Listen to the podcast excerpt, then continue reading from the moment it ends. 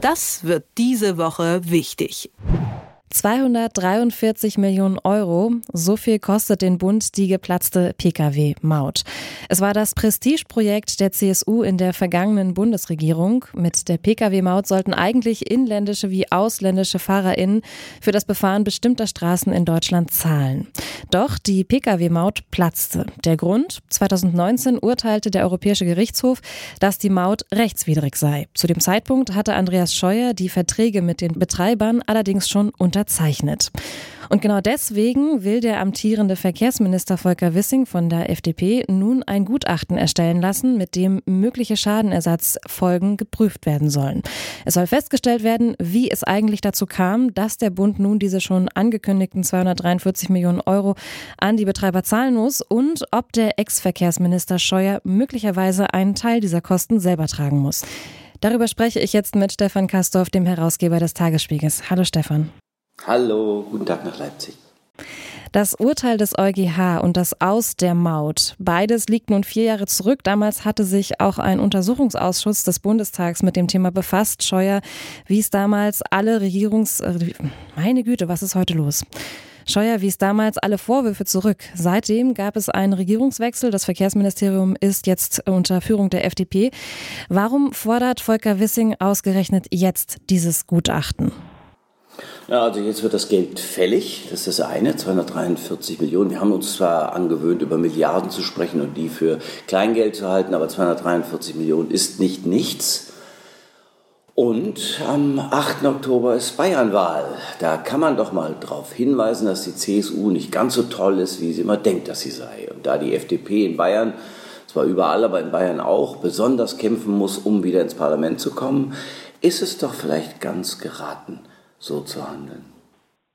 Also würdest du sagen, es ist ähm, eher eine politische ähm, Debatte oder ein politischer Punkt, der da angestoßen wird, denn ein juristischer?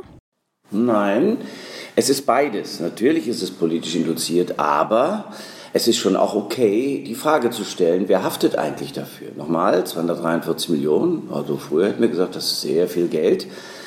Und natürlich ist ein Minister wie Volker Wissing dazu angehalten, Schaden vom deutschen Volk abzuwenden. Und man kann sagen, dass 243 Millionen zahlen zu müssen, weil eine falsche Entscheidung oder eine absehbar falsche Entscheidung gefällt wurde, dass das ein Handlungsgrund ist. Und nun muss man noch wissen, dass Volker Wissing ja Jurist ist, Staatsanwalt war und Richter. Und zwar nicht nur ein Jahr, mal eben so in der Stage, sondern länger der weiß schon auch mit dem Recht umzugehen. Und jetzt will er es halt mal geprüft haben. Ein Gutachten heißt noch keine Vorverurteilung. Ein Gutachten heißt das, was, ja, was es dann bedeutet. Es ist eine Studie, es wird geprüft und dann gucken wir mal, was rauskommt. Und auf welche Rechtsgrundlage ähm, ja, stützt sich das Ganze jetzt? Naja, es gibt ja im Grundgesetz unter anderem mit vielen Ableitungen gibt es das Bundesbeamtengesetz. Das sieht vor, dass man, wenn grob fahrlässig oder mit Vorsatz gehandelt worden ist, was zum Schaden geführt hat, sogar an die Handelnden Regressforderungen möglich sind. Das gibt es für Bundesbeamte, das gibt es bisher nicht für Bundesminister. Allerdings ist die ist die Passage im Grundgesetz, Absatz 3, ist es 24 Absatz 3, so gefasst, dass man auf die Idee kommen könnte, dass ein sogenannter handelnder Amtswalter auch in Regress genommen werden könnte. Das ist, wie ich glaube, eine beabsichtigte Rechtslücke, um politisches Handeln möglich zu machen. Denn umgekehrt ist es so, wenn du eine politische Entscheidung triffst, die vielleicht nachher sich als falsch herausstellt und solche Dinge zur Folge hat, wie sie jetzt hier bei der Maut in Rede stehen, dann wer will dann noch Minister oder Politiker werden? Um Gottes Willen, nein. Hinterher muss ich selber haften. Gut, Andreas Scheuer wird keine 243 Millionen auf der hohen Kante haben. Und selbst wenn sich der Schadenersatz gegen ihn persönlich richtete, wird er natürlich nur in Teilen haftbar sein können. Bisher ist es aber noch gar nicht. Bisher ist es so, dass wenn das Parlament über Wahlen haftet, denn auch noch wichtig, die Entscheidung hat ja nicht alleine Andreas Scheuer gefällt, klar, er ist beraten worden, deswegen auch die Aufklärung, um die Umstände festzustellen, aber am Ende hat natürlich auch das Parlament damals mit der Mehrheit der Stimmen beschlossen, dass man diese Maut versuchen wolle. Das heißt, eigentlich haftet das Parlament gewissermaßen über Wahlen, nicht über Geld. Ich bin gerade irgendwie an einem Wort hängen geblieben und das war die ganze Geschichte mit dem Vorsatz. Wie kann man das denn nachweisen an der Stelle, wenn du auch sagst, na ja, ähm, es ist ja auch eine gemeinschaftliche Entscheidung gewesen, war eine politische Entscheidung. Wie kann man, könnte man ihm denn jetzt Vorsatz, möglicherweise Vorsatz nachweisen? Also die Umstände müssen geklärt werden. Umstände zu klären heißt, dass man da reinleuchtet, nochmal reinleuchtet, unabhängig vom Untersuchungsausschuss und das gerichtlich bzw. durch Ermittlungen herausgefunden wird, also welcher Form auch immer dann durch das Rechtsgutachten geklärt wird, warum bestimmte Entscheidungen gefallen, worden sind, äh, gefallen sind. Also hat sich Andreas Scheuer beraten lassen, wo, von wem, wie oft. Und hat er sich dann, wenn ein gegenteiliger Rat gekommen sein sollte, über diesen Rat hinweggesetzt, weil es eine rein politische Entscheidung war, um zu zeigen, 2013, wie toll die CSU an äh, die Bürgerinnen und Bürger denkt. Ja, das war ja der Wunsch dahinter. Also das klang gut und dann machen wir das jetzt. Und das ist dann gut für die CSU. Und das könnte, also es ist natürlich schwer, das ist wahr, das ist schwer zu beweisen, das könnte einen Vorsatz, einen Vorsatz äh, generieren, würde ich mal sagen. Aber ähm, grobe Fahrlässigkeit könnte es auch sein. Und sowohl grobe Fahrlässigkeit als auch Vorsatz können dazu führen, dass Regressforderungen erhoben werden. Aber wie gesagt, erst gegen Bundesbeamte, nicht gegen den Bundesminister. Und das müsste man dann, wenn man das wollte, präzisieren, glaube ich, so kann man das dann nennen.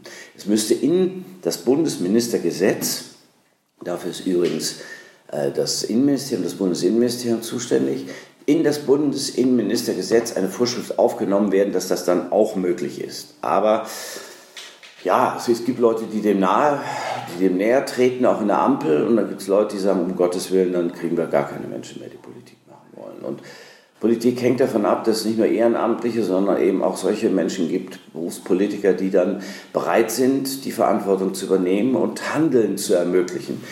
Denn Politik ist ja nicht nur schöne Worte zu finden, sondern auch zu handeln. Exekutive nennt man das. Zum Schluss vielleicht noch eine, eine, ein kleiner Ausblick, eine Prognose. Ähm, wie, wie schätzt du das denn ein? Könnte es zu so einer Reform kommen, die du ja jetzt eigentlich indirekt auch angesprochen hast, die vielleicht auch manche ja fordern?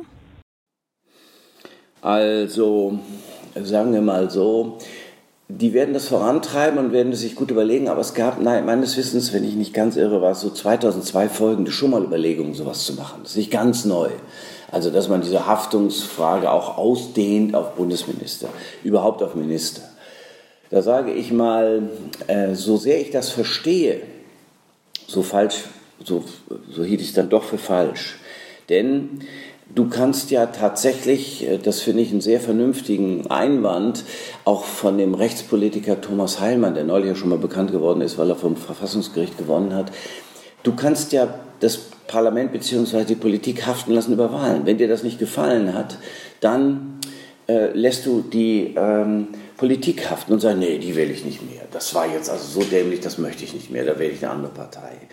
Aber jetzt Menschen persönlich mit Geld haften zu lassen, außerdem, wer will das versichern? Wie hoch müssen die Prämien sein? Wer zahlt das dann? Und wer zahlt am Ende aller Enden? Kein Mensch hat 243 Millionen auf der Hohenkante, es sei denn, er heißt Elon Musk und der geht nicht in die Politik. Also, lange Rede, kurzer Sinn. Ich glaube nicht, dass es dazu kommt, aber ich glaube, es ist ganz gut, dass wir mal das Augenmerk darauf richten und sagen, Handeln ist nicht folgenlos. Und so ein kleines bisschen erschrecken darf man die Politik manchmal auch. Das sagt Stefan Kastorf, Herausgeber des Tagesspiegels. Stefan, vielen Dank für das Gespräch heute Morgen. Es war mir eine Freude.